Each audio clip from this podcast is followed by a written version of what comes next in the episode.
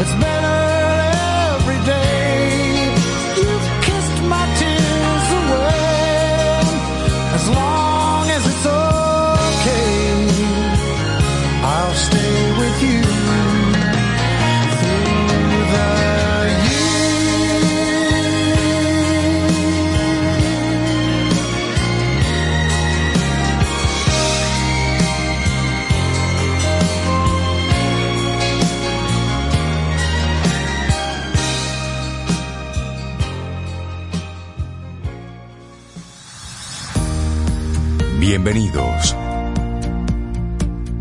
Reinaldo Infante.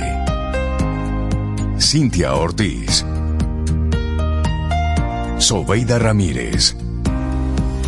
En Camino al Sol.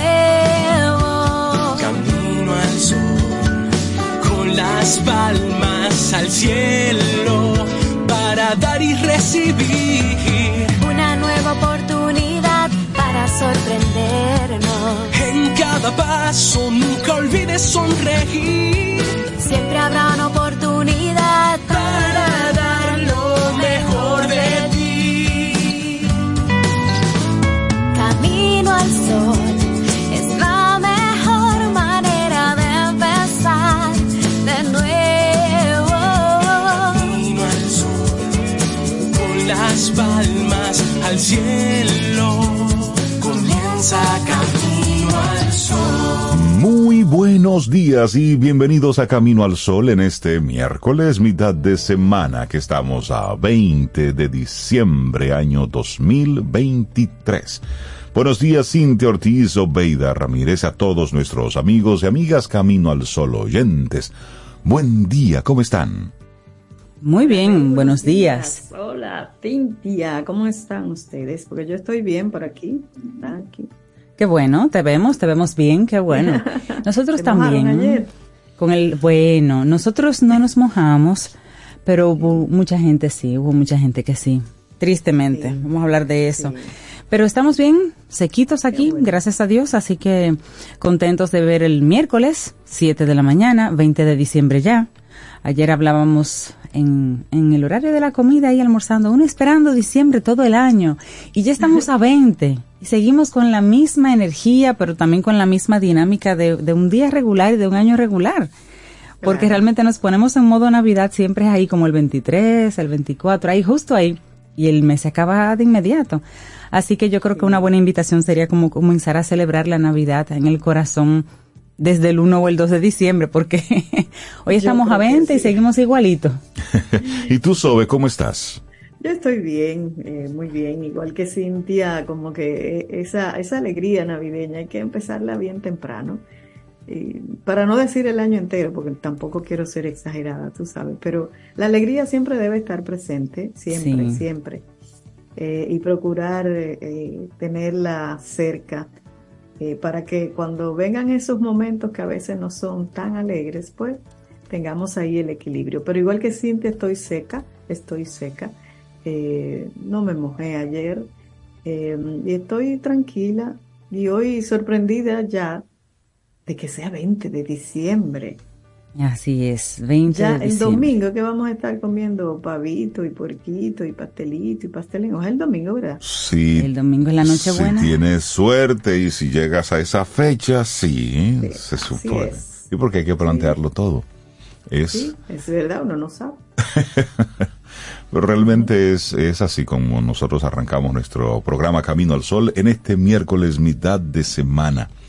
Un día en el que, bueno, ya muchas empresas van, van cerrando, ya mucho, muchos vamos un poquitito haciendo ese, ese cierre del año, lanzando esos, esos balances porque ya vamos sí cerrando un ciclo. Y queremos entonces compartirte lo que es nuestra intención, nuestra actitud camino al sol para hoy, para que estemos conectados desde temprano con esa, con esa energía. Claro. Y dice, las festividades son momentos perfectos para inculcar sentido y valores a nuestros niños. Repetimos ahí, las festividades, o sea, estas fiestas, estos días, las festividades son momentos perfectos para inculcar sentido y valores a nuestros niños. Y todo el año, tú sabes, sí, todo el año, porque por ejemplo en enero tenemos celebraciones, ¿verdad? Día de Duarte, de más, 27 de febrero, eh, días de, 8 de marzo. Tenemos días en que los niños saben que no van para la escuela, que están de vacaciones, que hoy no hay clase, pero a veces no entienden el por qué, por qué esa festividad, cuál es el origen, y es una muy buena oportunidad. No hablamos solamente de, de ahora, de Navidad, sino todo el año, de aprovechar esas festividades, porque son festivos por algo, surgieron por algo, hay una razón de ser para aprovechar y tener esa conversación e inculcarle sentido y valores a nuestros niños, para que la siguiente generación los visibilice esos días, pero los entienda, sepa por qué, que no son día libre, porque son libres. De fiesta solamente. Sí, sí, sí. Me gusta nuestra intención del día de hoy porque es muy apropiada para todos estos días. Nos da muchos días para tener muchas conversaciones.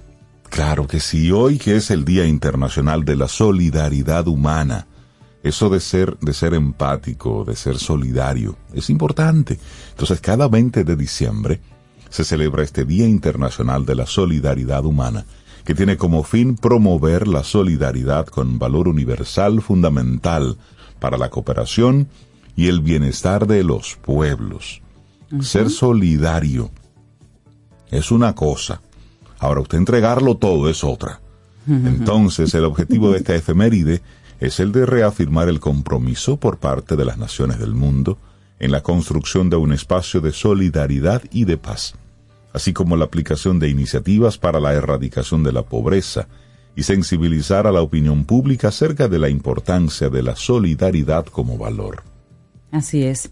Hay otro día que está muy relacionado, que es el 31 de agosto, que se celebra el denominado Día Internacional de la Solidaridad, pero es un, en honor a un movimiento social polaco que se llama Solidaridad. Pero, ¿cómo se origina?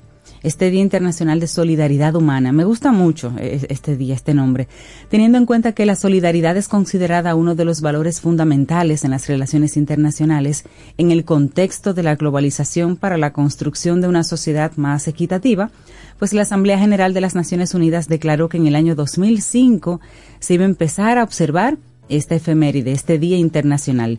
Con la creación de este día se fomentan iniciativas para la erradicación de la pobreza en el mundo, y eso mediante el compromiso de impulsar la Agenda 2030 para el logro de los objetivos de desarrollo sostenibles específicos que hablan de alcanzar prosperidad, igualdad y paz en el planeta así es, pero ¿qué es la solidaridad ya que estamos celebrando este día? Bueno, esta palabra solidaridad proviene del latín solidus, que significa solidario. Es definida como un valor humano sustentado en el apoyo a una causa o interés ajeno de manera voluntaria, imparcial y desinteresada, especialmente en situaciones de la vida de la vida cotidiana de gran magnitud como desastres naturales, guerras, movimientos de refugiados. En resumen, la solidaridad consiste en ayudar a otros que lo necesitan sin esperar nada a cambio. La única retribución de la solidaridad es sumar pequeños gestos para lograr grandes cambios en la humanidad. Rey, hay ejemplos mundiales de, solidaridad. Así es. De hecho, por ejemplo, hay un caso, el de Irene Sendler, nacida en 1910, 2008, falleció en el 2008, conocida como el ángel del gueto de Varsovia.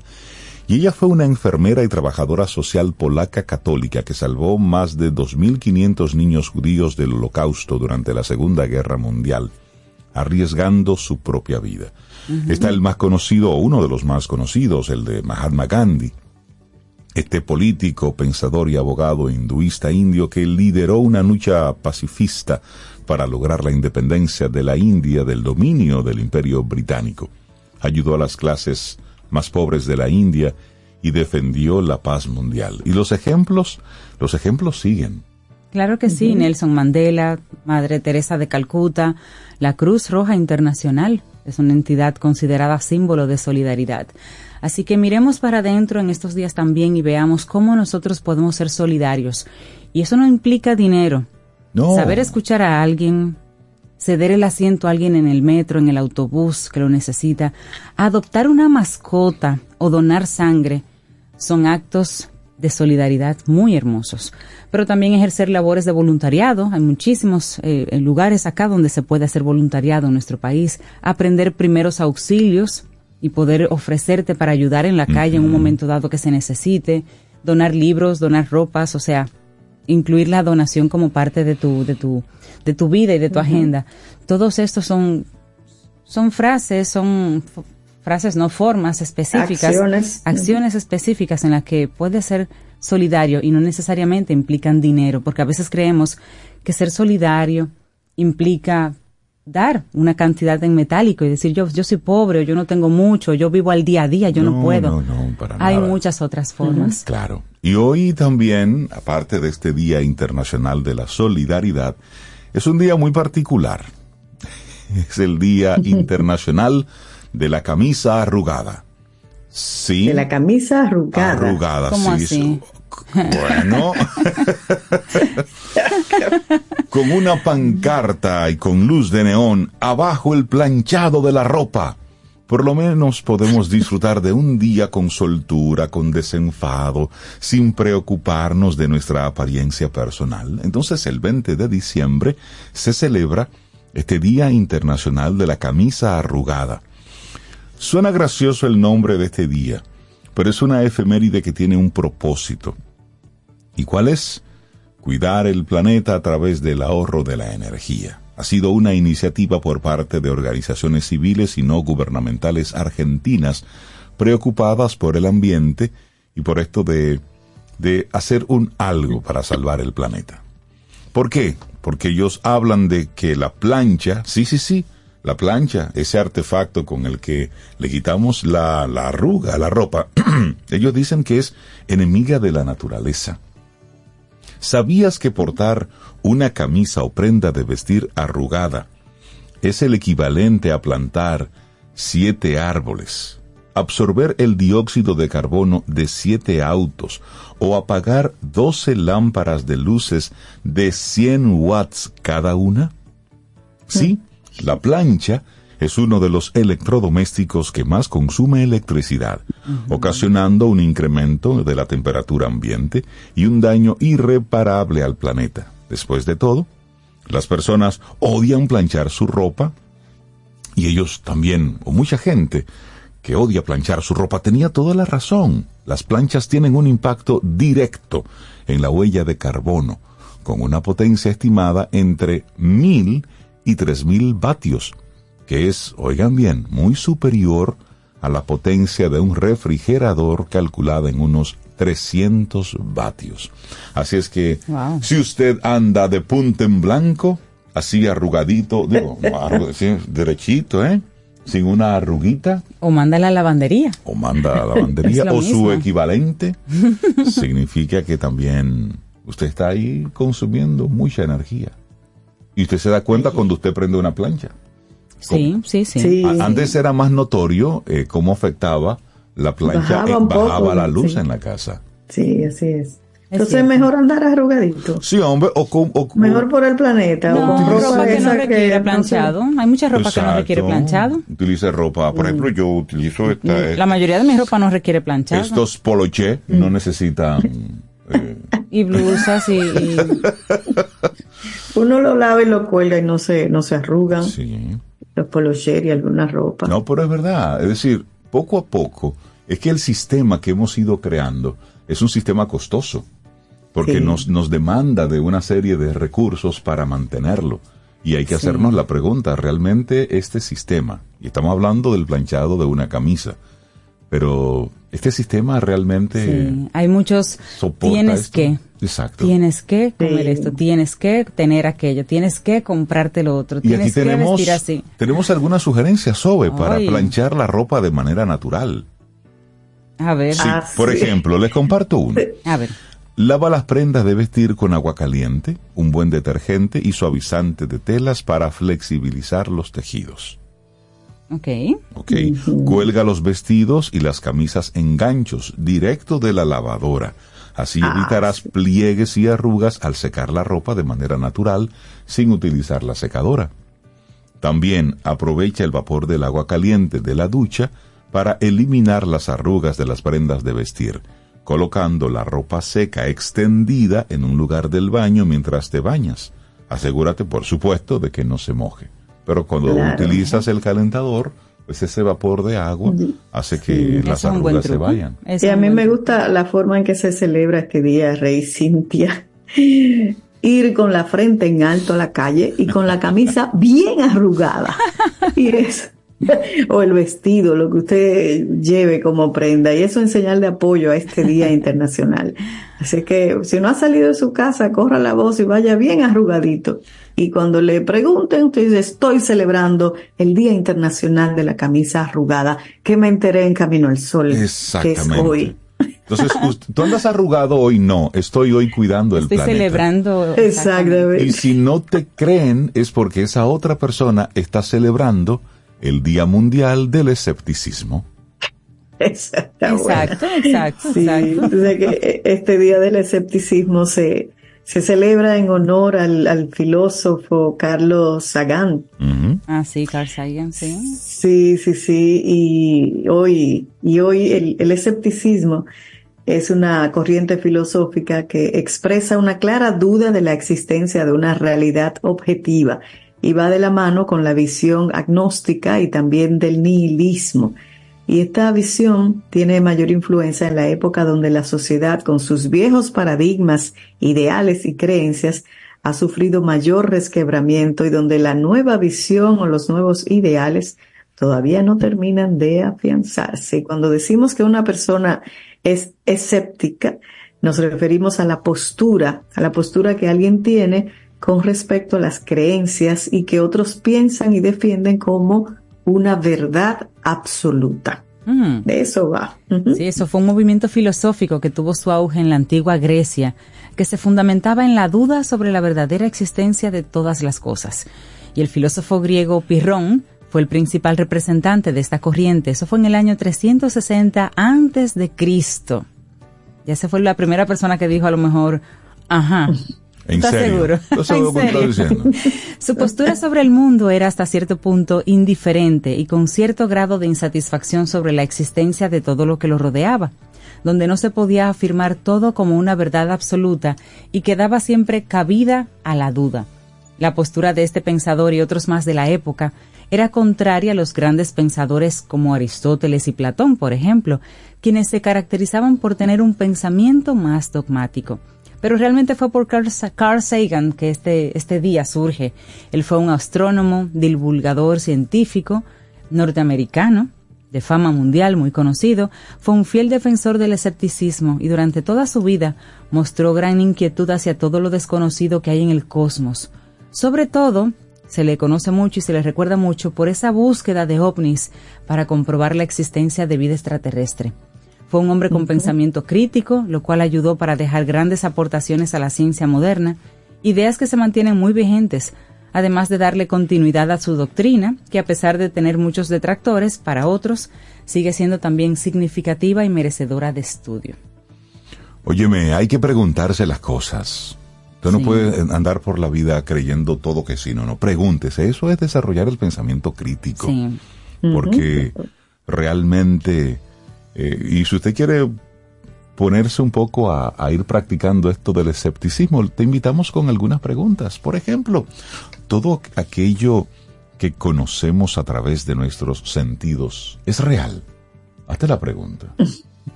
O simplemente cuestiona. eso es muy Matrix, Rey, ¿verdad? Sí. Entonces, todas las cosas que conocemos llegan a nuestra vida por costumbre o por azar. Comienza a hacerte las preguntas. El conocimiento humano es imposible y nada puede afirmarse de nada. Sigue preguntándote. Bueno. O la realidad que nos rodea no puede ajustarse a los conceptos que manejamos mentalmente. Mm, Es decir, hazte la pregunta aquella, mírate en el espejo quédate mirando seriamente y pregúntate, ¿ese que está en el espejo soy yo? ¿O es el reflejo de alguien distinto? Comienza a preguntarte. Ay, Dios claro, mío. y, y eso es bueno, es bueno hacerlo con antes del café. Porque el café da claridad. Sabes que hoy también es otro día mundial muy Interesante, sí, el de la sangría, sí, te oh, cuento. sí, porque hay que cerrar este, este, estos días mundiales de alguna forma. Esto es con el objetivo de dar a conocer una bebida que por su agradable, su agradable sabor y por su aroma es conocida y consumida en todo el mundo. Es muy, es muy conocida en todo el mundo. Tú vas a cualquier lugar y dices sangría y generalmente saben, por lo menos hay una variante que se conoce. Pero la sangría es una bebida que se prepara, oye Sobe, a ti que te gusta la preparación, agua, vino, azúcar y frutas. Tú le puedes quitar el azúcar, no hay problema. Agua, vino, azúcar y frutas. Sin embargo, se le pueden añadir otros ingredientes como gaseosa, algún licor de preferencia, canela, limón y otros ingredientes al gusto de cada persona. Es muy custom made, se hace mucho a la medida, tú lo haces como tú quieras. Pero es una bebida típica de España y de Portugal que se suele consumir en verano. Sin embargo, hay algunos países de Sudamérica que también se dedican a su producción, como Perú, Ecuador, Uruguay y Venezuela. Y esta bebida se, se piensa que puede haber sido originaria de España, de Grecia y de Inglaterra.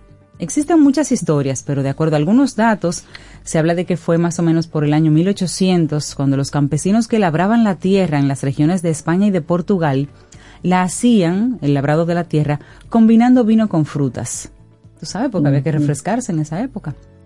Claro, pero también hay, otra historia, ¿eh? y esta se remonta al año 1700, donde se dice que estaba prohibido el uso del alcohol. Y entonces los marineros británicos de las Antillas inventaron hacer esta bebida con ron español, agregando ciertas especies, frutas y vino que diera la apariencia de un zumo de fruta, pero el alcohol estaba ahí escondido. O sea que hay muchas variantes de sangría. La tradicional es la sangría con vino tinto, la roja, sangría roja. Pero también hay, hay variantes de sangría blanca y hay de cava. ¿Cuál, cuál prefieren ustedes? Em, depende mucho para mí de la, como que no sé, del ritmo, de la temperatura. Por lo general yo no soy de bebidas mezcladas, de esas combinaciones. Ya, ok. pero como que un traguito para refrescar está bien. A mí, la tinta no, me gusta, no me gusta. ¿A cuál te gusta a ti, Sí, a mí me gusta la tinta y me gusta, sí. y la otra me gusta con la, la sidra. Eh, la mm, cava, a mí que me gusta un poquito más el azúcar, la cava me parece muy la, siento a ustedes con muy espíritu festivo. Ah, estamos. Ah, sí, claro. pero, estamos invitando a disfrutar la Navidad. Pues entonces vámonos con música, ¿te parece? Son las 7.22 minutos. Ustedes están hoy muy para Ah, pero ustedes están hablando mucho. Óyeme, tenemos compromisos comerciales que cumplir. Y tenemos una, una agenda que nuestra productora ha preparado. Y nosotros aquí hablando de sangría. Y nosotros hablando de sangría y de escepticismo. Pero bueno, es que el, plan es que no hay plan. Exactamente. Mira, hay una canción hermosísima de Kelvis Ochoa que se llama Calle Amores, pero bellísima, la descubrí en estos días y me encantó. Así es que podemos comenzar con ella, a ver qué les parece a ustedes y a nuestros Camino al Sol Eso, eso, lindo día. Recuerdo que buscaba flores en el mercado de la calle Amores Nunca vi tantos colores, ni tanto encanto por allí. Un torbellino frente a mí, rezo una plegaria a Dios, un conjuro de amor. También pedí un milagro a dos unzules que pasaban. De pronto sucedió, la lluvia nos mojó y todo comenzó. Ser tu desafío, llenarte de besos sin tu corazón ya es todo mío, que lo de yo toque todo lo que ansío, que mi luz te llene de calor, si sientes frío quiero ser el agua, ser tu desafío, llenarte de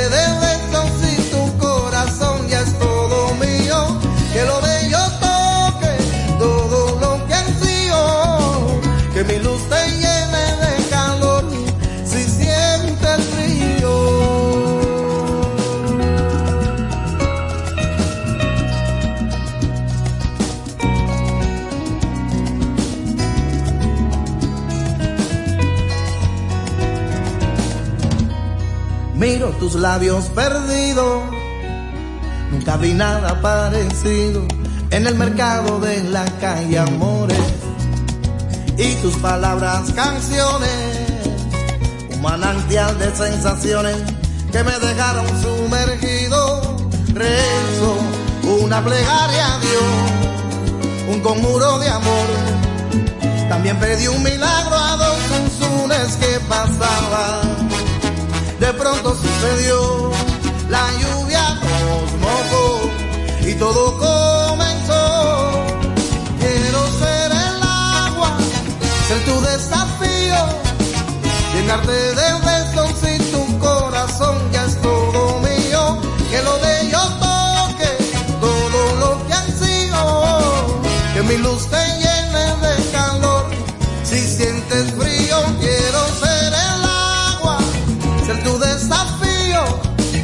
llenarte de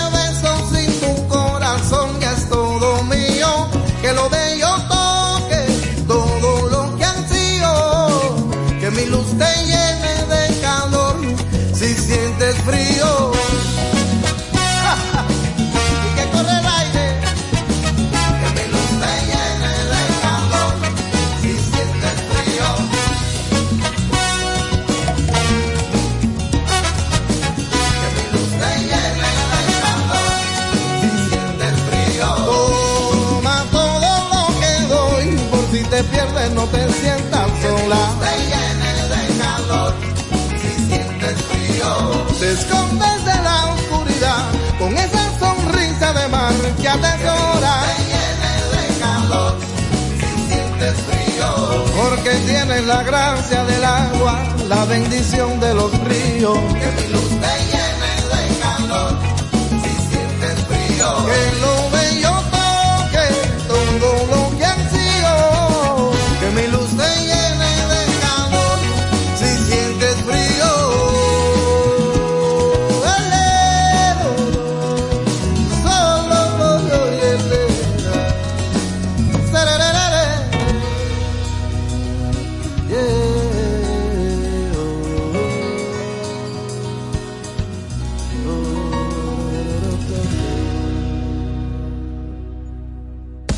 849-785-1110. Ese es nuestro número de WhatsApp. Escríbenos. Camino al Sol.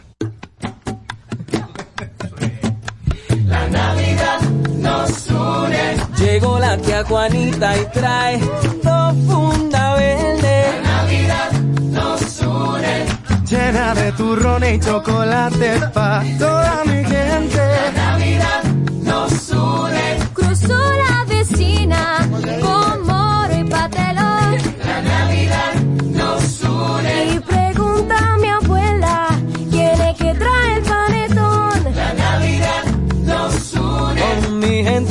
cerca, todo eso es gozo y alegría. La Navidad nos une. Aquí nadie llega con la mano vacía. La Navidad nos une. El horno ya huele a cerdito asado. La Navidad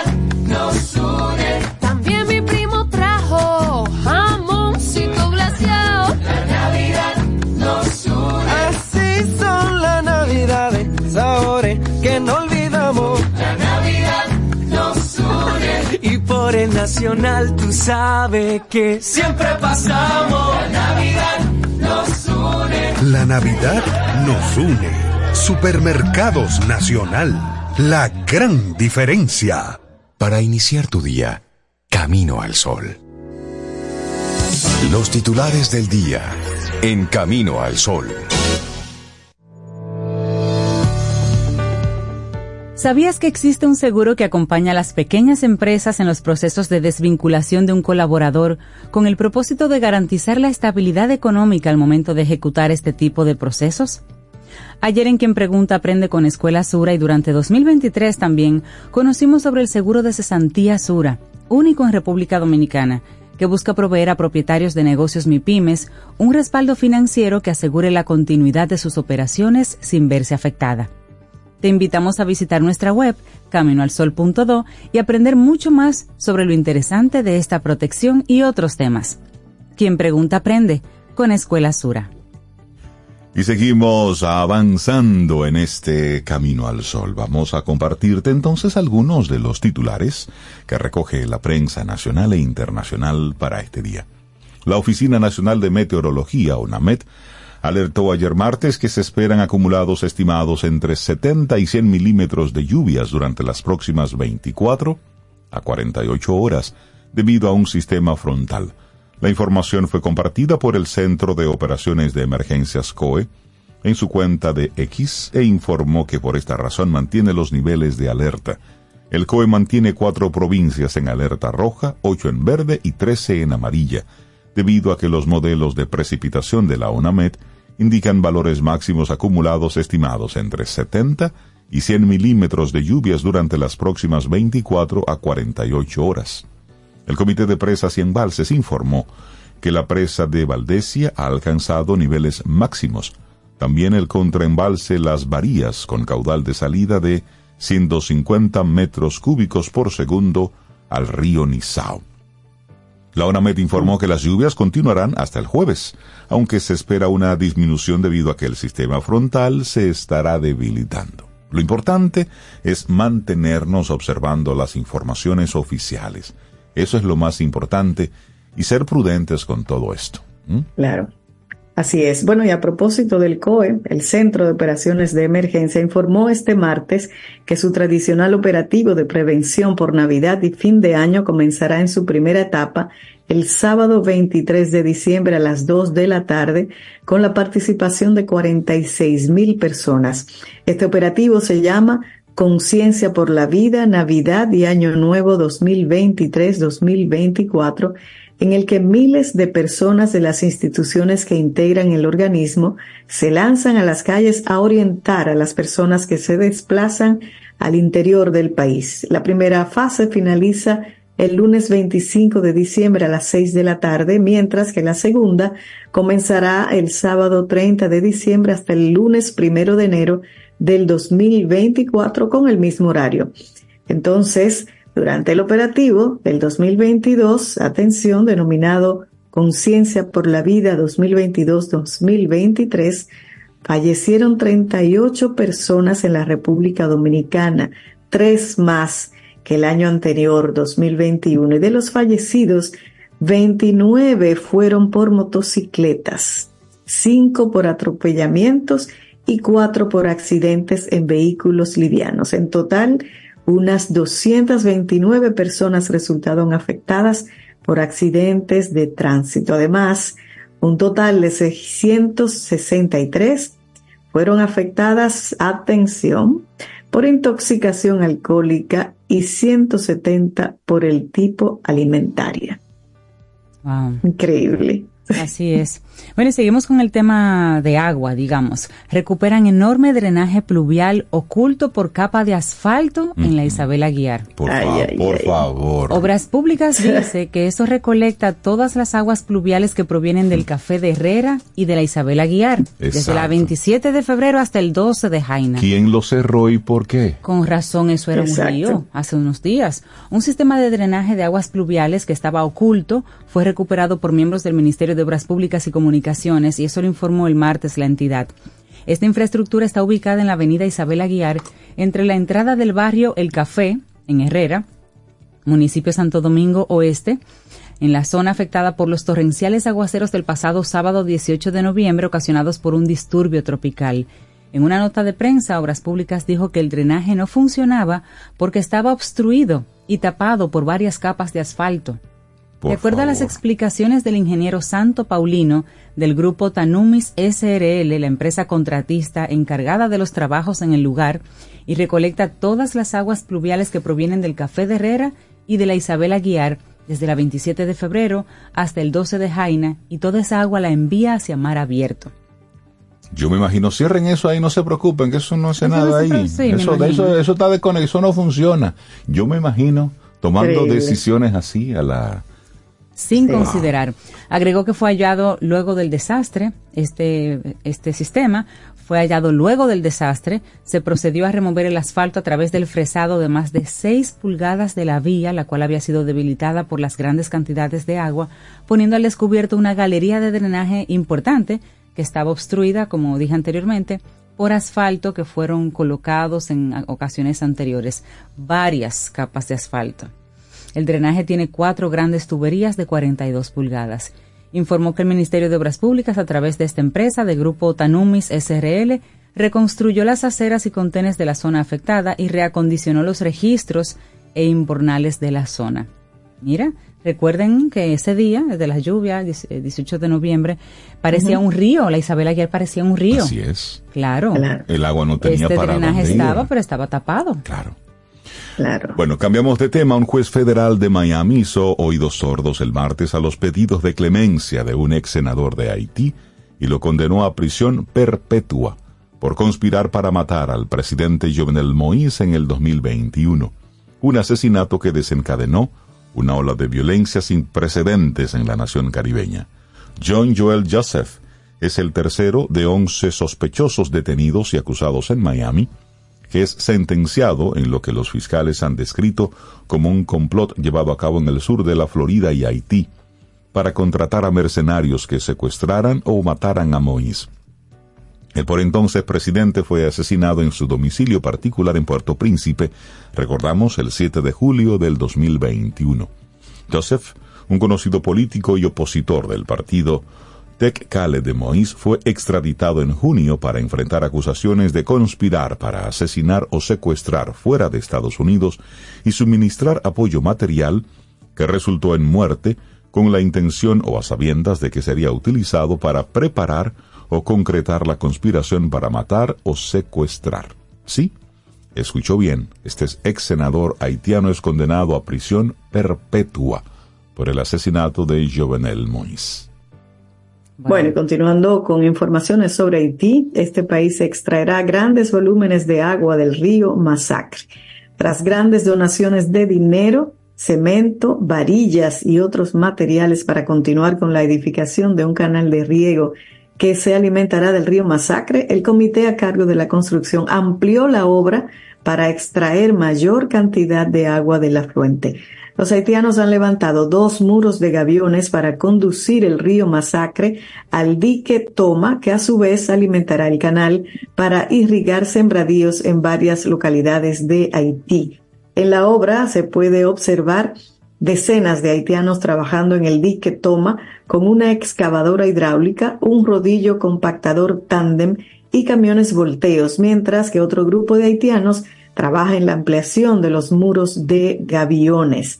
Pese a los esfuerzos del gobierno dominicano para que la obra sea detenida, esta continúa, lo cual podría afectar la biodiversidad de la laguna Saladillo, así como también productores agrícolas y ganaderos de las provincias de Dajabón y Montecristi. Mientras, por otra parte, con la instalación de tres bombas con capacidad de 15.500 galones por minuto, el Instituto Nacional de Recursos Hidráulicos, INDRI, puso en operación 3.5 kilómetros del canal de la Vigía para llevar agua a productores agrícolas de la provincia de Dajabón como una solución a corto plazo. Las autoridades dominicanas han indicado que con la rehabilitación del canal La Vigía serán beneficiados más de 300 productores agrícolas para así evitar que estos sean afectados por la construcción del canal que realizan los haitianos en la comunidad de Juana Mentes para desviar el agua hacia Haití. El canal La Vigía sale del río Masacre y queda más arriba de donde los haitianos construyen su canal. Bueno, vamos a Estados Unidos. Tribunal Supremo de Colorado declara a Trump como inelegible para ser presidente de Estados Unidos.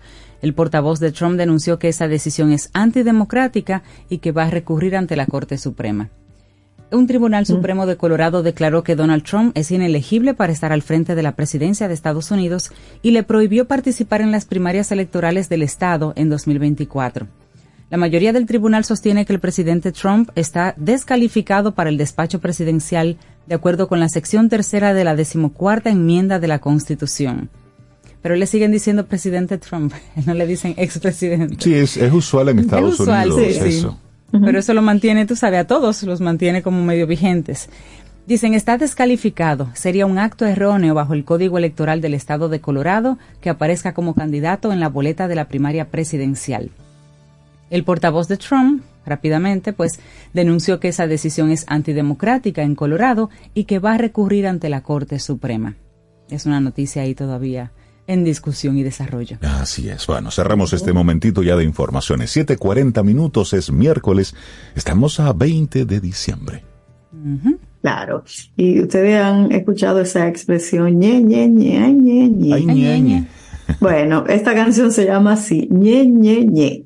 Ile. Así seguimos acá, en Camino al Sol.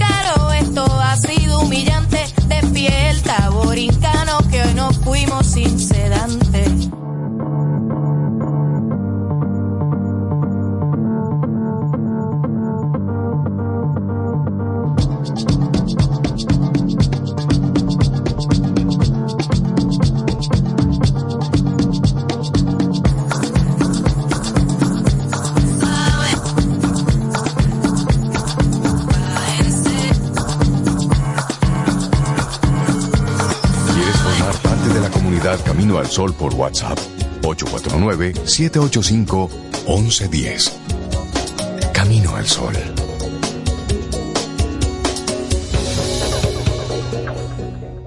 Infórmate antes de invertir. Investiga el potencial de ganancias y las posibilidades de pérdidas de cualquier producto de inversión. Ejerce tus finanzas con propósito. Es un consejo de Banco Popular. A tu lado siempre. Tomémonos un café. Disfrutemos nuestra mañana con Rey, Cintia, Soveida, en camino al sol. Tienda es sinónimo de Joarla. Proyecto es sinónimo de Guara. Negocio es sinónimo de Claudia. Comercio es sinónimo de Rosa. Mercado es sinónimo de Katy. Emprende se escribe con tu nombre, mujer que crea su futuro. Descubre un espacio lleno de beneficios para acompañarte desde la idea inicial hasta la apertura y desarrollo de tu negocio a través de capacitaciones y mentorías. Tú también puedes ser parte de Emprende Mujer. Popular, a tu lado siempre. Ten un buen día, un buen despertar. Hola. Esto es Camino al Sol. Camino al Sol. Laboratorio Patria Rivas presenta En Camino al Sol, la reflexión del día.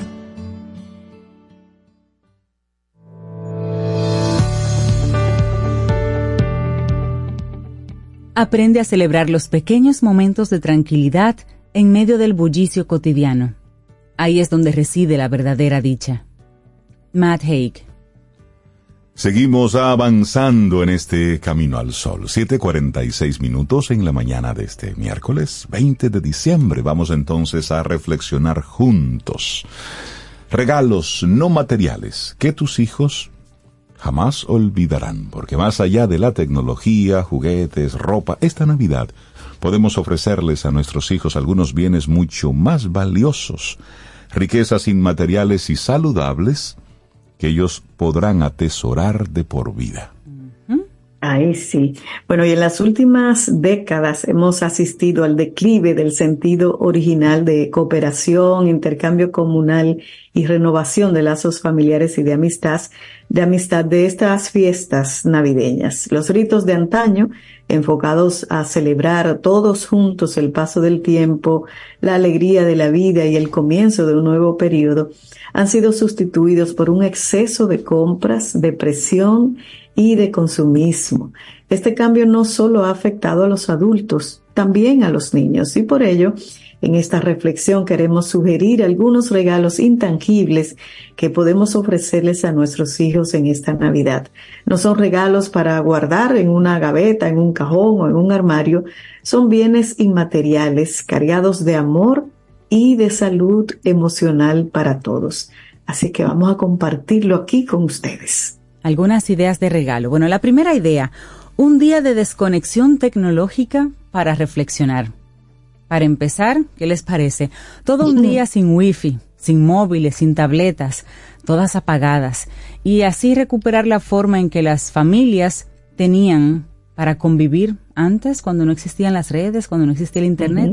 Dejar de lado esas distracciones, las notificaciones, el YouTube, los juegos, los correos, el trabajo, y dedicar ese día a estar juntos, a conversar, a jugar, a leer, a estar juntos en familia, a pasar balance del año que está terminando, a soñar sobre lo que queremos el año que viene. Un día sin nada de tecnología. Eso sería un gran regalo y ahí podemos tal vez encontrar cosas que no sabíamos, como las, las esperanzas que tenemos para cosas que no hemos logrado todavía, el dolor por algo que queríamos y no obtuvimos, pero es en medio de las conversaciones que podemos darnos cuenta. Si tus hijos son muy pequeñitos para tener ese tipo de conversaciones, pues jugar con ellos, contarles cuentos, hacer manualidades, hacer algún tipo de, de jardinería, colorear, hacer cosas que no tengan que ver con tecnología. ¿Qué te parece eso? a mí me encanta esa. Sí, es un desafío grande porque estamos ya como que la tecnología, esos aparatos son parte de nuestro cuerpo y de nuestra mente, pero hay que hacer un esfuerzo. Hay que y un día, un día soltar eso, a ver qué pasa. y si nos gusta, y si nos gusta. Sí, sí, sí, sí. bueno, una segunda sugerencia, asistir a un concierto juntos. En estas fiestas nuestros pueblos y ciudades se llenan de música. Entre todos vamos a escoger un concierto al que nos gustaría asistir y vamos a disfrutarlo juntos. Un concierto, si es posible, en el que el público pueda participar, cantar y reír. A propósito, viene retro jazz por ahí, eso sería una buena oportunidad. Así que vamos a relajarnos, vamos a cantar, vamos a darnos la mano, a disfrutar con la música de las emociones que ésta siempre aporta. Y a veces ese cúmulo de estrés actúa como, como un inhibidor, porque a veces eh, participar juntos en una actividad lúdica nos ayuda a alejarnos de ese estrés que, tenemos encima todo el año.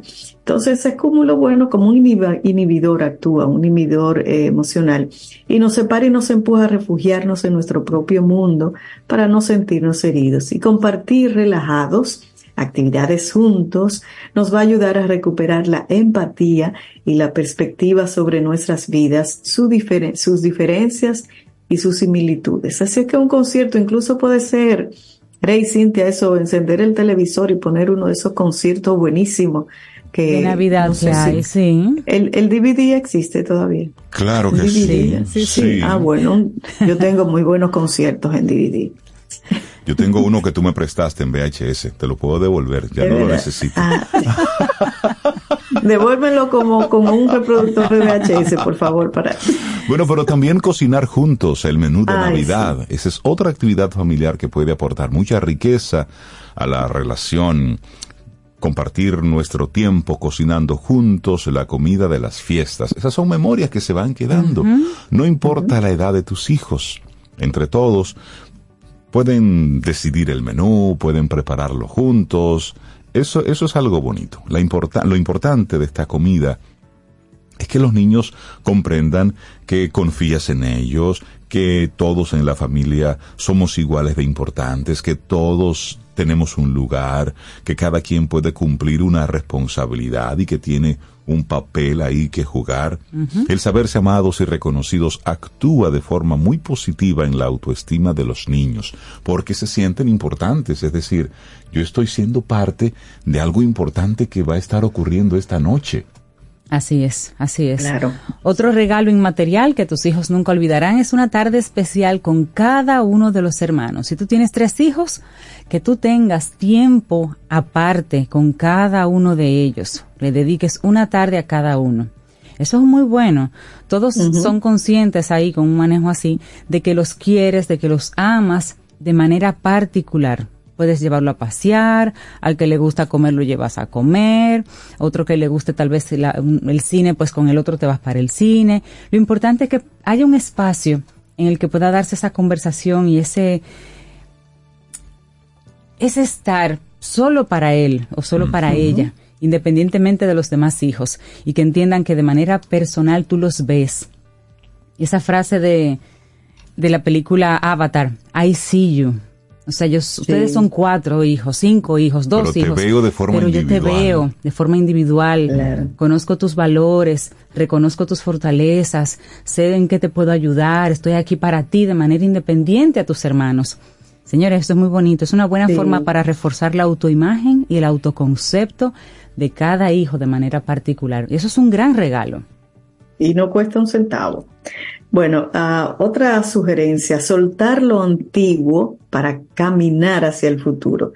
Eh, esta otra actividad es muy beneficiosa y se puede realizar todos juntos en familia y es la de elegir una serie de objetos, juguetes, libros que ya no necesitan para venderlos, para donarlos o para regalarlos. En familia, hacer esa recogida de y uno en la casa.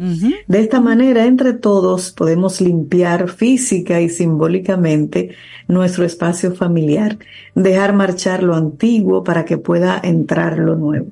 Y la vida es un continuo camino en el que vamos dejando atrás experiencias y vivencias de todo tipo todos juntos en familia podemos crecer y aprender a asimilar toda clase de circunstancias, dejando atrás el pasado, compartiendo el presente y permaneciendo abiertos y receptivos a los cambios que de seguro va a traer el futuro. Oye, sí, qué maravilloso. ¿Verdad que me, me gusta? Bueno, los cinco regalos no materiales que tus hijos jamás olvidarán. Es un escrito del psicólogo Ramón Soler y lo compartimos aquí hoy como una idea en Camino al Sol. Laboratorio Patria Rivas presentó En Camino al Sol la reflexión del día. Tus recetas de Navidad saben mejor con aceite Wesson, en cualquiera de sus presentaciones, canola, maíz y vegetal. Tu aceite Wesson de siempre, ahora con nueva imagen. 120 años ofreciendo salud y bienestar. Encuéntralo en tu supermercado favorito. ¿Quieres formar parte de la comunidad Camino al Sol por WhatsApp? 849-785-1110. Camino al Sol. Y estamos en Navidad, época de compartir, de dar y recibir. ¿Y qué mejor forma de celebrarla que compartiendo un delicioso pavo horneado Butterball junto a nuestros seres queridos? Almacenes León nos trae como cada año los pavos Butterball, la marca número uno en Estados Unidos, sinónimo de calidad y de tradición, libres de gluten, sin hormonas ni esteroides, el más jugoso y tierno. Los pavos Butterball los encontrarás en diferentes pesos y tamaños en tu supermercado favorito. Tomémonos un café. Disfrutemos nuestra mañana con Rey, Cintia, Soveida, en camino al sol.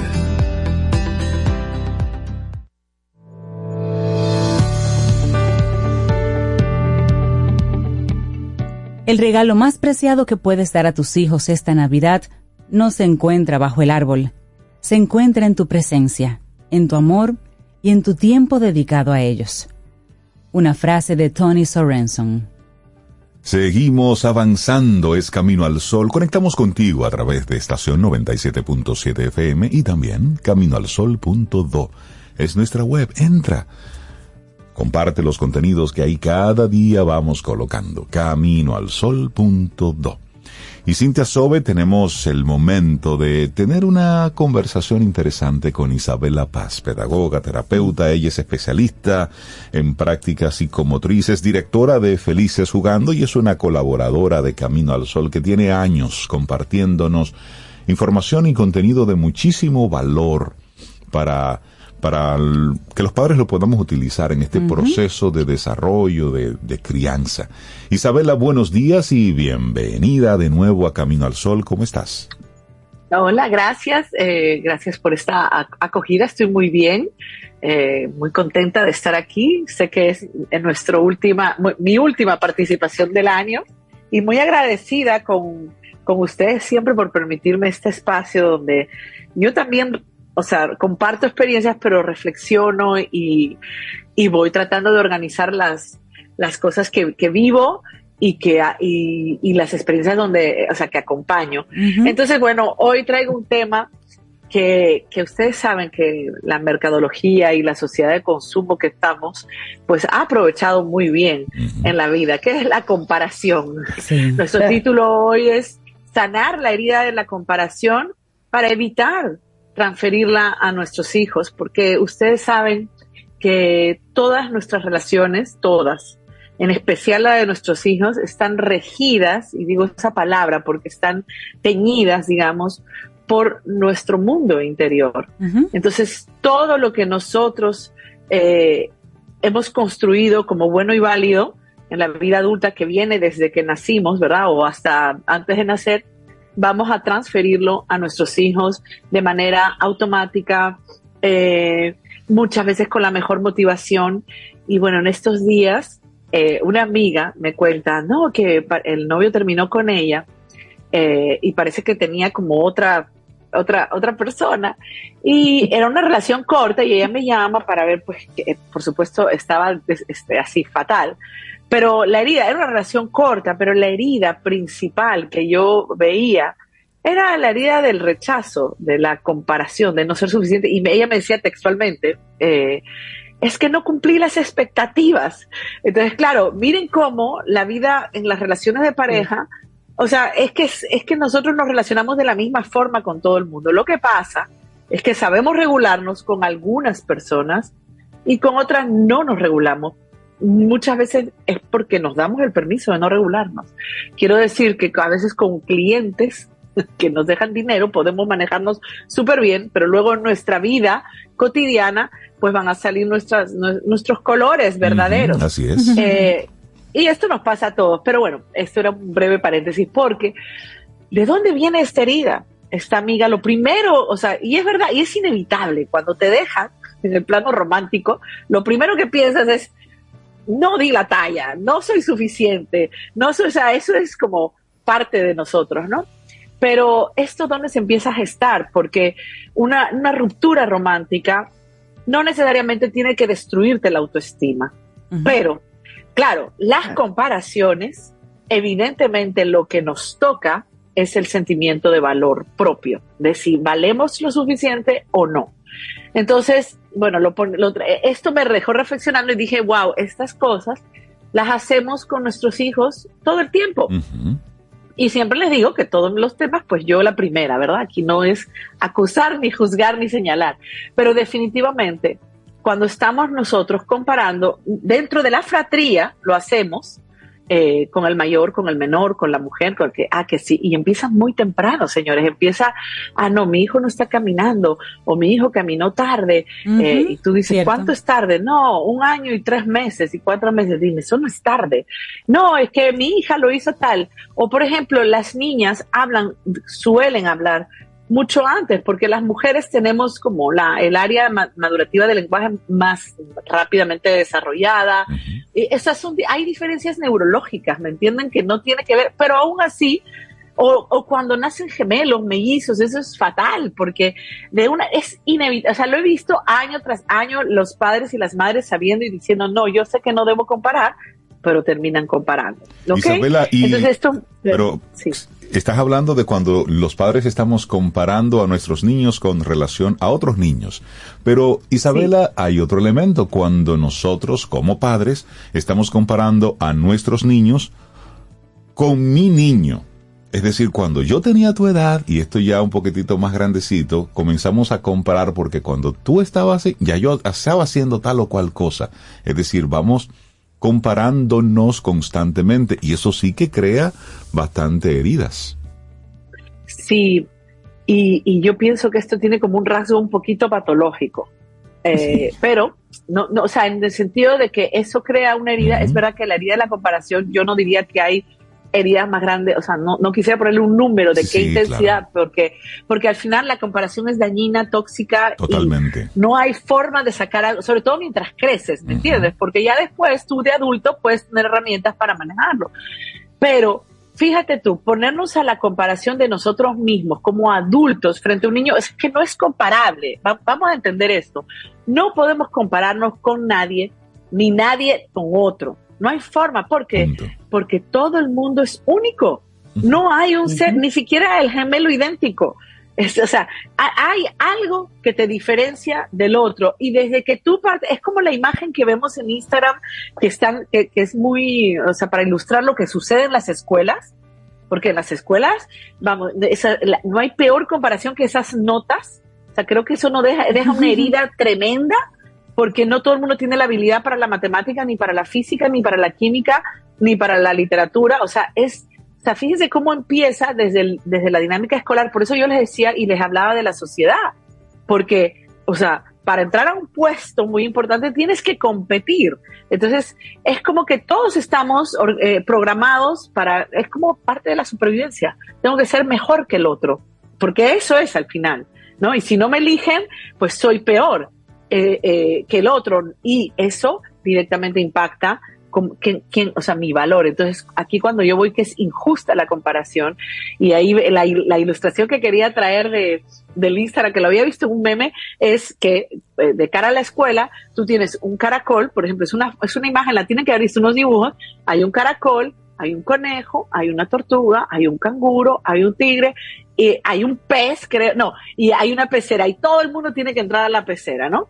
Entonces, no todo el mundo puede entrar a la pecera porque no todos esos animales pueden, son capaces de respirar bajo el agua, de vivir en el agua, ¿me entiendes? Entonces, es una ilustración muy gráfica y muy poderosa porque realmente es injusto. O sea, tú no puedes meter a un conejo en una pecera porque no va a sobrevivir. Entonces, sin embargo, cuando vamos a la vida humana, Entonces, queremos, queremos siempre que el otro encaje y renunciamos a ser como somos para encajar a esa expectativa del otro. Entonces, esto es algo, como les digo, de nuestra propia vida, cuando nos convertimos en papá y mamá. Por, eso te decía, Rey, perdona, no, yo misma me interrumpo, pero para responder a, lo que a tu comentario, no, es que no quiero olvidarme, es que un adulto no se puede comparar, mira, ni siquiera te puedes comparar el contexto. O sea, nosotros nos criamos eh, por ejemplo, el tema, mi tema de los edificios, o sea, estoy, estoy quedándome ya, yo vivo en una calle donde em, han empezado a, a, construir y yo digo, me voy reduciendo el espacio eh, de todo y, y, esto va estresando porque va aumentando el tráfico, va aumentando esto. Entonces yo me, yo me crié en un entorno súper natural, con una casa con jardín, eh, viajando, o sea, no puedo comparar el entorno que yo me crié con el entorno que se está criando mis hijos. Son tiempos Ni con la cultura, ni con, ¿entiendes? Ni con la estimulación intelectual que yo tuve, que de lejos, o sea, fue riquísima, porque fue una educación sin pantallas. Entonces, eh, es decir, no podemos comparar ni contextos, ni culturas. Claro eh, pero todo esto, todo esto nos perdemos, ¿no? Entonces, cuando vamos al colegio, los padres, ah, no, yo quiero que tú saques esta nota, esta otra, o yo quiero que tú ganes el premio del ajedrez o del esgrima, o, o sea, es un discurso de comparación continuo. Siempre digo con la motivación de que tú vas a sobrevivir cuando tú crezcas, ¿no? O sea, las motivaciones siempre son muy loables y muy buenas. Sí. Pero, pero es ir contra la corriente, porque además las redes sociales, por eso ahora eh, hay, hay todo un movimiento de vetar el acceso de los niños a las redes sociales, de los jóvenes, o sea, bueno, quizás nos falta un poco de años luz, pero se va a lograr porque estamos viendo el detrimento de la autoestima de nuestros hijos, de los adolescentes, y todo esto es propiciado por las redes. O sea, les, digo, es ir en contra de la corriente. Tú decidir, mi hijo no va a tener un teléfono, siempre caigo en este tema, ¿eh? pero bueno, me, salí del tema, es, una, es ir contra la corriente. Entonces, bueno, ¿qué podemos hacer? Lo primero es saber que las comparaciones son nocivas, tóxicas, eh, hacen, minan y maltratan la autoestima de una manera terrible. Pero yo primero tengo que trabajar eso en mí. O sea, mi primer, eh, si yo quiero ayudar a mis hijos o yo quiero no, no perpetuar esto en mis hijos, yo tengo que empezar a trabajar en mí. Por eso decía, sanar la herida de la comparación. Y eso implica cómo yo, bueno, por ejemplo, en mi caso yo tengo una, eh, tres, somos tres mujeres. Cuando somos del mismo sexo, en fratría, siempre también es muy, muy fácil compararse. Quizá un varón y una hembra es más evidente en la, que, no es tan competitivo. Pero bueno, sanar la herida en mí, ¿no? Yo lo primero es, tengo que fijarme, llevar el foco en lo que yo sí tengo. Porque también esto es parte de la educación, ¿no? No, yo no tengo esto, entonces yo voy a eso, es como el modelo de lo que me falta. Señores, vamos a empezar a ver lo que a mí me sobra y vamos a empezar a mirar lo que yo, para lo que yo soy buena, mis cualidades y reforzármelas no tengo que esperar ya la, como adulta, no puedo esperar que el otro lo haga. ¿Entiendes? Que, o sea, y es como, bueno, es a través de conocerme. Yo me tengo que conocer, yo me tengo que conectar y claro, una herida siempre deja un puntito de desconexión, un punto ciego, un punto que yo no veo. Entonces, eh, encontrarme, pillarme, ¿no? Como dicen, en mi pensamiento, ah, mira, yo no tengo esto, yo no soy lo otro, yo no soy... Miren, y yo les voy a contar algo muy personal. Yo tengo que eh, casi 10 años en Camino al Sol, 9 años. Y cuando yo empezaba y venía a preparar temas, al inicio, yo tenía que eh, navegar en el Internet y hacer, hacer, ¿cómo se llama? O sea, bucear para, para traer un contenido, bucear a ver qué piensan los demás. Entonces, claro, esto es una, esto es una evolución, ¿no? Sí. Eh, el que, lo que piensa, yo sí tengo que tener o sea, competencia, conocimiento, ¿verdad? Porque yo, y de hecho, soy una persona que vive investigando. Ahora, para yo llevar mi tema, Isabela Paz, un tema de, de compartir, no hay otra Isabela Paz Galván, Isabela Carola, ¿verdad? Exacto. No hay otra mirada, no hay otra mirada, nadie va a mirar las cosas como yo las miro. ¿Por qué? Porque mi experiencia es única, mi talento o mi habilidad es única, mi defecto, con aquel que he tenido que bregar, sanar y reparar, es único. Entonces, lo que yo vengo a aportar aquí es mi propia mirada de algo y que Rey va a tener su mirada eh, sobre la Cintia, una persona del área eh, eh, científico, pero lo que yo vengo a aportar es de mí. Entonces, eso yo, por ejemplo, lo he ido, y miren, es una reflexión que estoy haciendo al aire dándome cuenta cómo yo hoy lo que comparto y vengo a compartir es, son puntos, yo preparo mi tema, hago puntos que me interesan, pero de mi visión, ya no tengo que bucear y 300, ¿entiendes? Es un ejemplo mínimo. Entonces, los invito a todos a, a mirar, porque nadie va a tener tu experiencia, nadie va a tener tu percepción, tus creencias, tu cultura, eh, y tu resultado de sanación, tu historia de vida, tu viaje heroico, nadie lo tiene. Y con eso es que tú vas a compartir y ayudar a otro ser humano en cualquier plano. Porque cuando estamos hablando de crianza, estamos hablando de acompañamiento. Entonces, lo primero que yo tengo que ver es si tengo que hacer un listado, el típico listado, todo lo que yo veo de mí, todo lo que yo creo, ¿verdad? Y lo que yo soy, 30 cualidades. Miren, cuando yo acompaño personas de manera individual o, sea, ya en relaciones, eh, no, no a nivel de crianza y parentalidad, yo siempre eh, pido, dame, envíame un listado de 30 cualidades. Señores, a la gente le da tanta brega ver eso. Ahora, ahora 30, tú le dices, 30. Ponme tus defectos, tú me pones 30 defectos y te pones 100. Y, y piden más hojas. ¿Qué cosa? Pero eso que, eso que refleja las heridas, nuestras heridas. ¿Por qué? Porque sabemos que las crianzas de antes eran atroces, ¿verdad? Eh, entonces, bueno, empieza por validarte, validarte, esa es la palabra. Si tú empiezas a validarte a ti, esa genuinidad, esa originalidad, ese que no hay otro ser humano como yo, señores, tú vas a validar a los demás, sobre todo tus eh, hijos. Sabes, Isabela, que hace un momentito mencionaste eh, lo único que es cada quien aún siendo gemelo idéntico. Yo como gemela idéntica que soy, eh, reafirmo eso, eso que dices. Cuando estábamos pequeñitas, que la mayoría de la gente no sabía cuál era cuál. Incluso hay fotos que yo digo, ¿cuál seré yo? Eh, nos vestían iguales, iguales. Y para diferenciarnos nos ponían una etiquetica con el nombre para que cada quien supiera. De repente algún iluminado, iluminada en el camino de mi madre le dijo, mira, deja de vestirlas iguales para que puedan desarrollar sus personalidades de manera independientes. Y mira, de ahí en adelante eh, ya dejaron de vestirnos igual y hoy ya de adulta y también de adolescente y todo, mi hermana y yo físicamente seguimos pareciéndonos muchísimo. Sin embargo, en términos, y Reinaldo y Cintia, que la conocen, en términos de personalidad y en muchos otros aspectos, somos totalmente diferentes. Así es. Totalmente diferentes. Así es. Ay, gracias.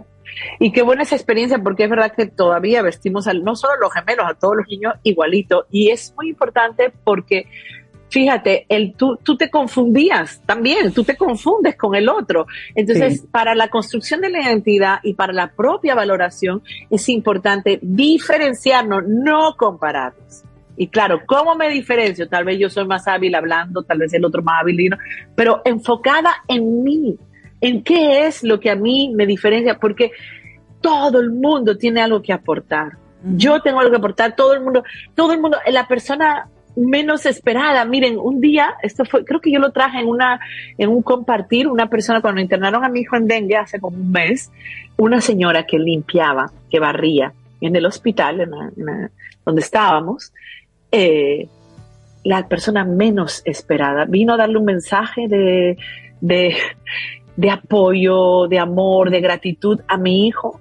Los dos nos quedamos y ella entró, no sé, ella estaba barriendo, limpiando y se echó ahí como que wow, cuánto agradece, porque nos dijo que lo agradecía que ya estaba porque le habían dado ese trabajo, que ya no tenía un currículum, que su marido había muerto y que todavía... Y nos echó un mensaje que nuestra queja, nuestro sinsabor por estar internos, o sea, se fue... ¿Qué te quiero decir? El que menos tú te lo esperas, el más humilde tiene una sabiduría enorme, siempre y cuando, siempre y cuando se reconozca como un ser humano que puede aportar. Y todos podemos aportar. Y si tenemos esta mirada de cooperación, no de comparación ni de competición, de creatividad, ¿verdad? si sabemos que todos somos seres creantes, creadores, que todos somos seres que podemos aportar, vamos a ir sanando. Eh, tenemos que tener límites muy importantes.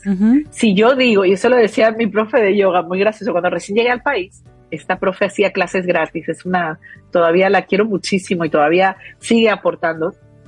Y algo que ella decía, cuando tú te encuentras, de hace 27 años, ella decía, cuando tú te encuentres diciendo, ay, qué estúpida soy, di rápidamente, pero mejorando.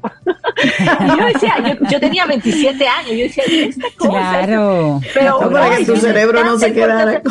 Claro, claro. Entonces, fíjate algo tan simple que tú puedes hacer, porque tu límite tiene que ser, no me voy a remeter conmigo, no me voy a insultar. Si me encuentro pensando mal de mí misma, porque todo ese discurso tóxico recogido de muchas áreas de tu crianza, de la escuela, de un profesor, de la calle, de las redes en este, en este momento, todo eso conforma un criterio sobre ti. Entonces ahí es donde tú tienes que tener esa conciencia. De esa manera, acuérdense que yo nunca traigo como tips y esto, ya sé esto, ya esto, pero lo, ¿por qué? Porque yo entiendo que el primer tip es trabájate tú. O sea, mira, mírate y, y píllate haciendo cosas que tú no quieres que tus hijos la hagan y que no te salgan. Señores, siempre les digo, trabajar la queja, la inconformidad, la, el disgusto. Yo que tengo mi tema de los edificios y que nos vamos a abrumar la densidad, o sea, son límites que yo me tengo que poner. Yo no puedo dejar que mi pensamiento vaya así. Entonces, de cara a mis hijos, mi límite tiene que ser, no los voy a comparar. Voy a mirar y siempre voy a mirar lo que sí hacen, lo que sí son buenos. Por ejemplo, yo nosotros en Felices Jugando recibimos muchos niños con problemas de conducta, ¿verdad?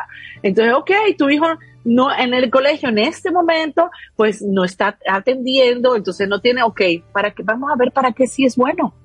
Tal vez no toca que lo pongas en tutoría en la tarde, sino que lo pongas en clase de pintura porque resulta que el niño o la niña son increíblemente creativos o en clase de música, pero no por algo que tú tienes una asignatura pendiente tuya, sino observa y dedícate y haz una bitácora. Yo pongo mucho a los padres a hacer diarios de esas cosas que sí suceden. Porque sobre todo cuando un papá o una mamá tienen un niño o una niña que están mal en la escuela, que se portan mal, que todos los días pegan, gritan, lo que sea que esté sucediendo, les es muy difícil fijarse en lo que sí son buenos. Eh, pero asimismo, me es difícil a mí mirarme de lo que yo sí soy buena. Entonces, creo que la recomendación principal es cambiar nuestra mirada, no dejar que esa realidad, porque es difícil, la realidad contundente que tú estás viendo es que se porta mal día a día o lo que sea que te esté pasando, o no consigues tú tus clientes, lo que sea, pero empezar a mirar lo que yo quiero que pase y lo que sí pasa y trabajar en modo positivo. trabajarme. Totalmente. Y trabajarme, Isabela. Wow, qué regalo de fin de año. Isabela Paz, muchísimas gracias, por traer este tema, sanar la herida de la comparación y no transferirla a los niños. Ese, ese llamado a la atención, a la, a la reflexión interna sobre, sobre esto y poner un alto a esto.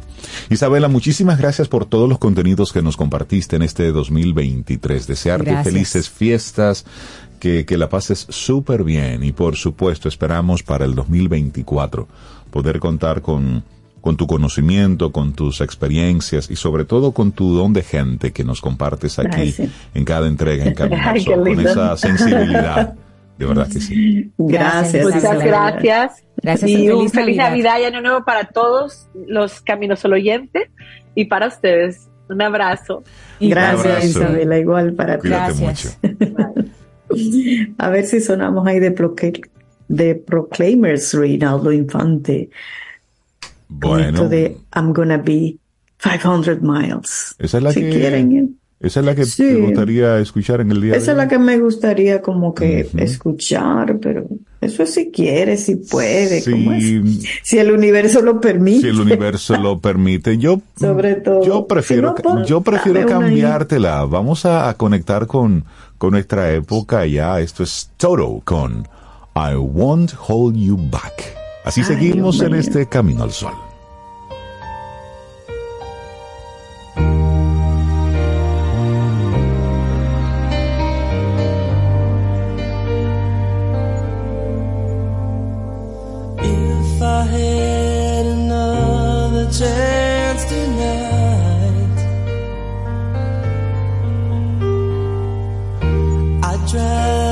City.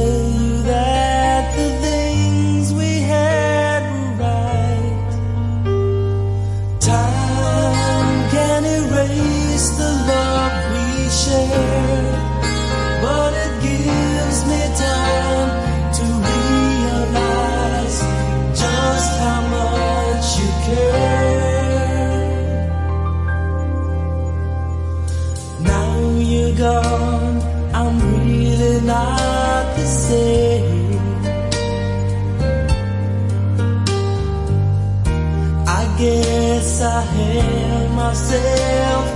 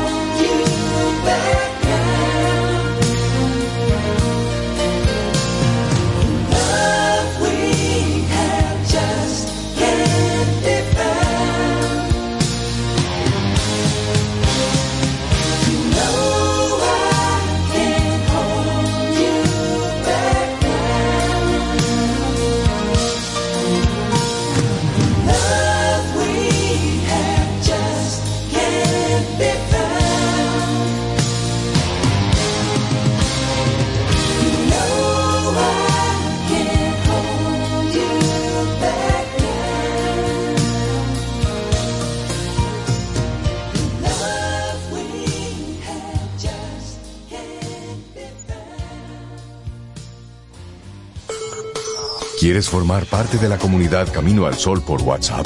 849-785-1110. Camino al Sol.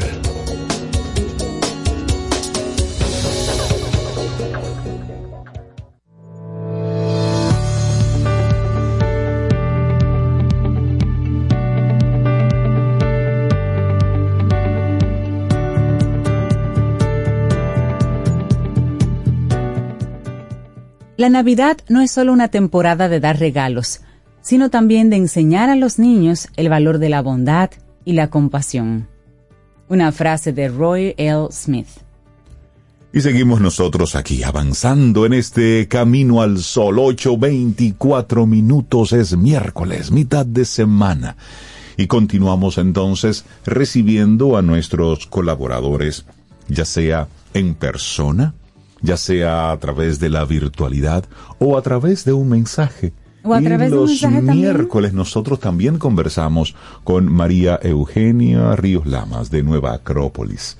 Entonces ella no pudo estar presente con nosotros hoy, pero nos envió un mensaje. Un hermoso mensaje con el compromiso de que lo leyéramos para ti, Camino al Sol Oyente. Y dice, a nuestros Camino al Sol Oyentes, a nuestros compañeros de ruta, muchas gracias.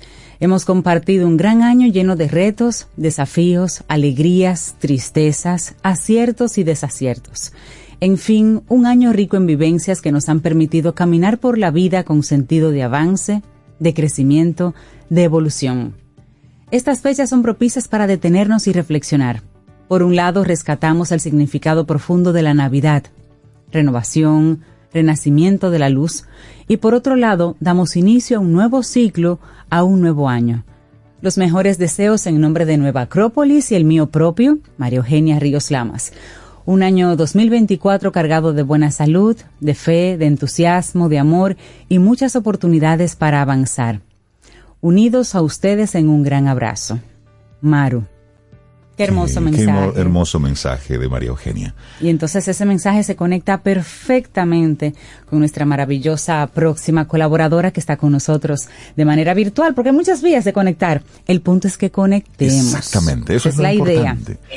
Jessica pues. Valdés, psicóloga clínica, terapeuta de familia, pareja, sexual. Nos encanta conversar con ella aquí en Camino al Sol. Y precisamente con ese mensaje de María Eugenia, de propósitos, de oportunidades, Jessica nos va a aterrizar todo eso en su tema de cierre de año y propósitos para 2024. Jessica, buenos días, ¿cómo estás? Muy bien, buenos días, ¿cómo están todos ustedes? Bien, muy bien, qué bueno verte. gracias. Un gusto verlos y estar aquí con ustedes en esta mañana. Te mandamos un abrazo virtual. Mira, y tu tema, muy, muy, muy a propósito, muy, muy oportuno, porque esta es la última semana de Camino al Sol al Aire en este 2023. Todavía el permiso formal no, no, no lo han dado. No, ha llegado el escribiendo al respecto, pero lo estamos pidiendo con tiempo. Así que muy oportuno este cierre de año. Y sobre todo que hablemos de propósito. Porque lo que pasó ya pasó, pero que hablemos de propósito para lo que viene. Mira, Cintia, una cosa muy importante. yo siempre recomiendo que hay que hacer un ejercicio de recapitulación. Antes de plantearme qué propósito yo quiero para el año que viene, entiendo que tomar, tenemos que tomarnos un, un tiempecito para evaluar y ver el que está ahora mismo, el que hemos vivido. Que yo recomiendo mucho, y lo hago a modo personal, tomar el móvil y empezar a ver todas las fotos que tenemos desde enero hasta la fecha.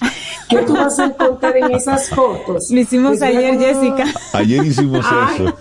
Excelente. entonces me van a colaborar de lo importante que es esto. Cuando tú haces este ejercicio, ¿qué se van a encontrar? Primero yo les invito a buscar lo más importante que te pasó en el año, lo que te hizo sufrir, porque pasaron cosas que nos generaron dolor y sufrimiento, alegrías que tú no esperabas ni contabas con ellas y llegaron en este 2023, las cosas que te propusiste que sí conseguiste también en este año. Entonces, esa mirada a todo lo que tuviste, además de mirar también las tristezas. ¿Por qué? Porque el dolor hay que mirarlo con valentía, porque del dolor también se crece. Y no todo lo que vive eh, una persona en un año necesariamente tiene que ser todo alegría. Hay las dos cosas, alegría y tristeza.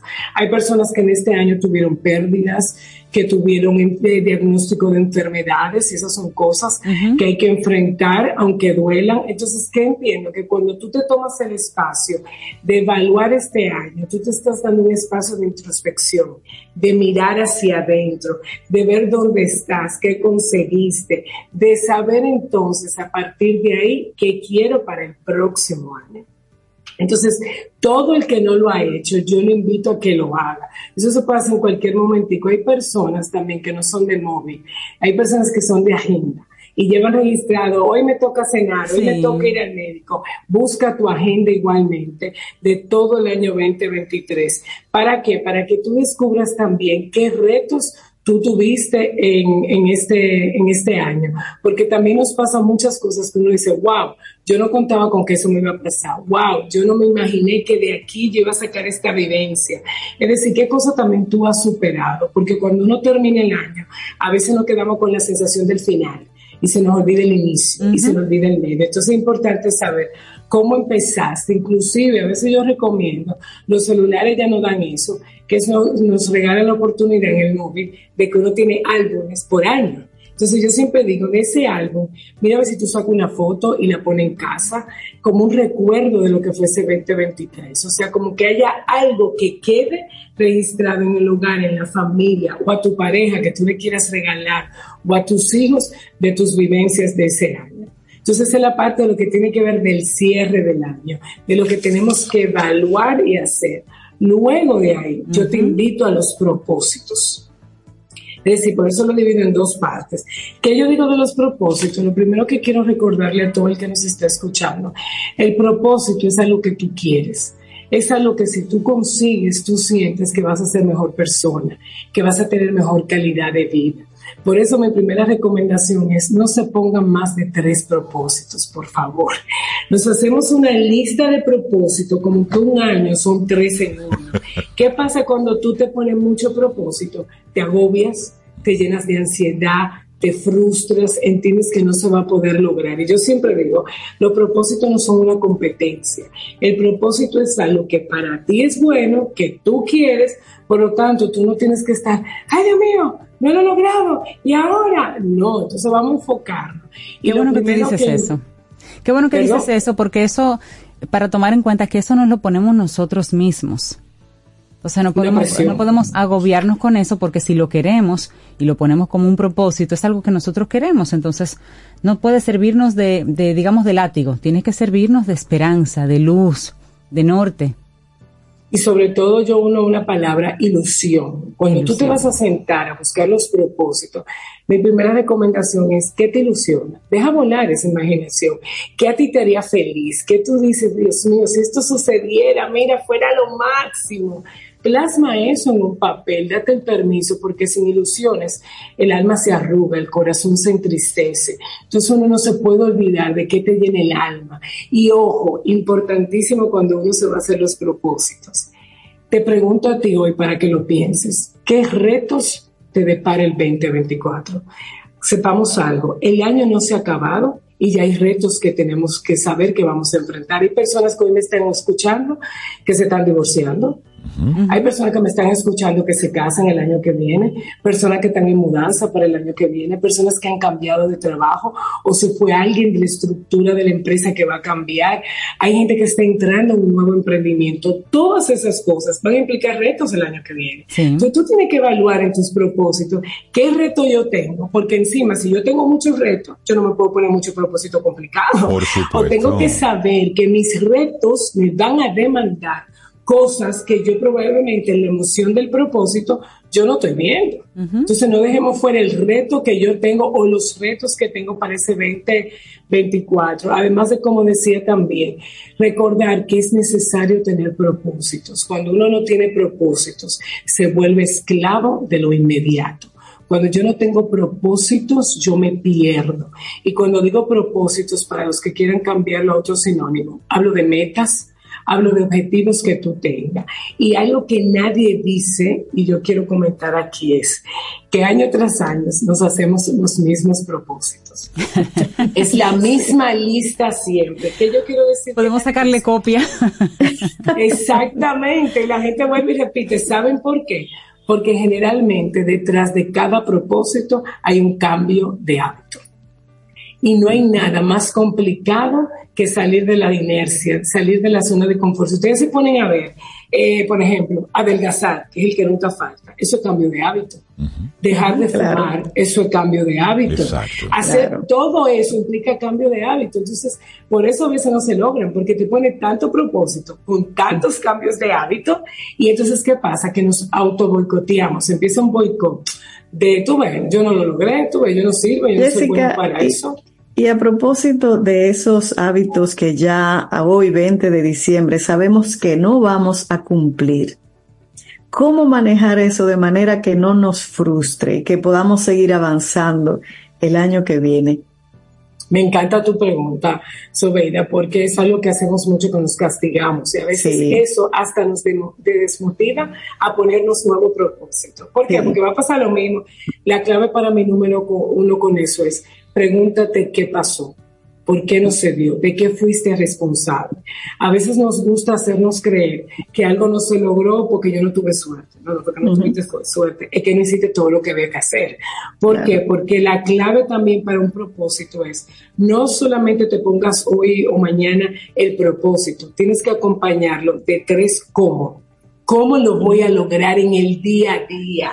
Uno lo pone muy bonito. Entonces, a veces, de esa gente que se hizo una lista de cosas que no logró, siéntate y pregúntate, pero yo te haría otra pregunta antes. Quizás no lo lograste completo, pero quizás alguna cosita sí lograste. Porque a veces tú dices, concho, le vamos a poner la meta era yo siempre elijo el mío, que es el que nunca falta, el, el, de adelgazar. Entonces a veces yo digo, me propuse que iba a adelgazar 40 libras, vamos a poner un año. Y yo te digo, bueno, no adelgacé 40, pero bajé 20, pero por lo menos me engordé. Esos son pasos que tenemos que pasar de esa, manera. Ahora, ser honesta. ¿Y por qué no logré la venta? Bueno, la verdad es que había que levantarse tres veces a la semana al gimnasio y yo me arropaba. La verdad es que cuando me ponían un dulce al frente yo me lo comía. ¿Por qué? Porque si yo reconozco eso, me doy la oportunidad de decir, pues lo voy a volver a hacer, pero distinto, menos presión, aprendí que no se puede tan rápido, etcétera, etcétera. Entonces es importante, desde esa pregunta que me haces, que tu propósito esté acompañado de tres acciones que en el día a día se va a ver el esfuerzo que tú estás poniendo para que eso sea posible. Y yo de paso también, eh, un poco atrevida, quiero invitar a que la lista de propósito este año nos demos la oportunidad de hacerla más profunda. Cuando yo digo más profunda es que es muy bonito que tú te puedas poner un propósito como de reconciliarte con alguien, un propósito de cuidar tu relación de pareja, el propósito de dedicarle más tiempo a tus hijos, el propósito de hacer esas cosas que a ti te generan descanso, que te dan permiso a crear, porque todo lo bueno, todo lo bonito surge en el descanso, no surge en el ajetreo. Y parte de perder el foco de los propósitos es porque empezamos un día a día que no paramos y en ese no parar soltamos y nos olvidamos de nosotros mismos. Entonces este año yo invito mucho que la gente se regale salud, que la gente se regale tiempo, que la gente se regale bienestar, que se le regale conexiones significativas, porque eso es lo que va a hacer que todo lo que tú te propongas se pueda dar y se pueda conseguir. Jessica Valdés, yo creo que si tomamos esto que nos sugiere, por lo menos un 25%, y lo, aplicamos, ya es una gran cosa. Así es, así es. Ya es una gran cosa. Yo creo que sí. Porque así, hacer un cierre de año a nivel consciente, es decir, ok, ya, lo que pasó, pasó y pasó de esta forma, y ese ejercicio que tú comentas de tomar el celular y hacer un repaso rápido por las distintas fotografías, te vas a dar cuenta de varias cosas. Por un lado, la gran cantidad de videos de conciertos que a lo mejor fuiste e hiciste y no lo volviste a ver. De hecho, ni siquiera recuerdas que fuiste a ese evento. Eso es por un lado. Otra cosa, te vas a dar cuenta de cuál, dónde están tus intereses. Porque las cosas que quieres eh, eh, hacerle fotografías es que quieres dejarlo grabado de una forma u otra eh, en tu memoria más cercana. Y la que tenemos ahora mismo a la mano es como el, el celular, es como una especie de bitácora gráfica que vamos haciendo. Antes podíamos escribirlo. Tal día fui a tal sitio, hice tal cosa. Ahora hacemos una foto y listo. Pero también nos, nos deja como ese, ese recuento también, Jessica, a quién conocimos, con quién coincidimos, a quién, con quién conectamos de nuevo, que nos motivó a sacar el celular. Y vamos a hacernos una foto. Porque si eh, sacamos el celular o lo escribimos en una agenda, fue importante. Exactamente, decir, aunque por supuesto hay algunas cosas que son muy importantes que yo decido, yo esto yo yo no quiero hacer foto de esto, quiero que se quede me ahí. Quedo con esto, me quiero quedar con esto en mi memoria donde se quede por ahí. Es decir, hacer ese ejercicio, Jessica, es muy interesante y nos pone en la perspectiva real de dónde están nuestros intereses, de dónde están nuestros hábitos, porque nos vamos dando cuenta de las salidas, nos vamos dando cuenta de la parte profesional, a, lo que fuiste, a lo que hiciste. Es un muy buen... Es un ejercicio muy interesante. Lo hicimos ayer y nos reímos muchísimo porque no nos dimos cuenta de cuántas personas vimos el año pasado que teníamos mucho sin ver, a los lugares que fuimos sobre todo a principio de año, porque siempre recordamos noviembre, octubre, noviembre, diciembre. Se nos olvida enero. Yo había olvidado cosas que habían ocurrido entre enero y abril. Yo había olvidado cosas que habían ocurrido. Es más, ya yo la tenía en mi memoria que habían sido de años anteriores, no que había sido de este año. Eso pasa muchísimo, ¿cierto? Tú sabes que yo tengo una, un servicio de eso de, de correo que todas las fotos de mi celular se sincronizan con este servicio.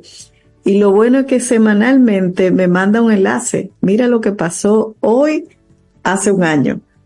Okay. Y entonces yo vivo recordando eso. Y es, interesante porque es verdad lo que dicen Rey Cintia Jessica. A veces uno se olvida de, de alguna actividad, de alguna persona que vio, que fue importante en ese momento y uno de repente como que lo olvida y retomar ese recuerdo es como, wow, qué chévere, qué bueno que, que hice eso este año. Sí, sí, sí. Y, la magia de eso es que al tú hacer esa reflexión, tú dices, yo quiero más de eso el año Exactamente. Entonces tú te vas a cuidar de que eso siga. Y dense cuenta también que hay cosas elementales que se repiten todos los años porque para uno son esenciales. Y uno no se da cuenta hasta que uno lo vea. Y por ejemplo, yo a nivel personal, a mí me encanta una playa y yo siempre veo que una y tras veces yo busco ese espacio. Entonces a veces uno dice, mira la salida, los amigos. Y también cuando tú te das cuenta de tantos recuerdos hermosos, también tú dices, wow, ¿y quién me faltó por ver? ¿Con quién también me faltó por convivir? Que debo de llamarlo y buscar más. Entonces para mí, en esta mañana lo más bonito ha sido que yo he traído la teoría y ustedes han traído la práctica.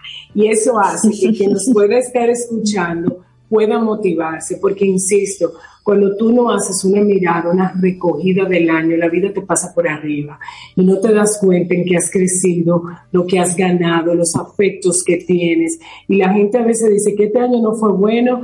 No hay años buenos ni malos, son los años que cada uno va construyendo y saber que todo año tiene que traer también su gotita de tristeza y de dolor, porque esa es. la vida y eso no hace ni significa que el año sea malo. Entonces vamos a animarnos a recapitular con valentía, que yo estoy segura que van a encontrar cosas buenas y vamos también a animarnos a tener propósitos para que el año que viene todavía tenga aún más sentido que el que estamos dejando atrás. Buenísimo. Mira, Jessica, y eso que hicieron reír Cintia es una buena invitación a, a, nuestros caminos, solo oyentes y a nosotros mismos, ver todas esas imágenes, todo lo que hicimos en el año y sentarnos a escribir los propósitos con esa idea que dice Jessica, yo quiero más de eso. Sí, porque mira, la verdad es que tú dices, este año que yo hice, ah, bueno, fui a visitar a tal persona y cuando tú vas a las fotos, tú dices, Dios mío, yo hice mucho, mucho más. Claro. Y eso llena el alma también. Jessica Valdés, gracias por tus contenidos, gracias por, por este regalo de invitarnos a hacer un cierre de año y de plantearnos unos propósitos que sean alcanzables. con, con uno que logremos, con eso está bien, eso está bien. Jessica, desearte unas felices fiestas fiestas. Que la pases bien junto a los tuyos y para nosotros es un, es un gusto tenerte aquí siempre en Camino al Sol. Y te esperamos para la temporada 12 de nuestro programa. Yo les deseo lo mejor del mundo porque se lo merecen, muchas bendiciones, que descansen mucho y para mí es un placer ser parte del equipo de ustedes. Nosotros felices de contar contigo. Y entonces vamos a despedir a Jessica con una canción que forma parte del cierre de todo año de un dominicano.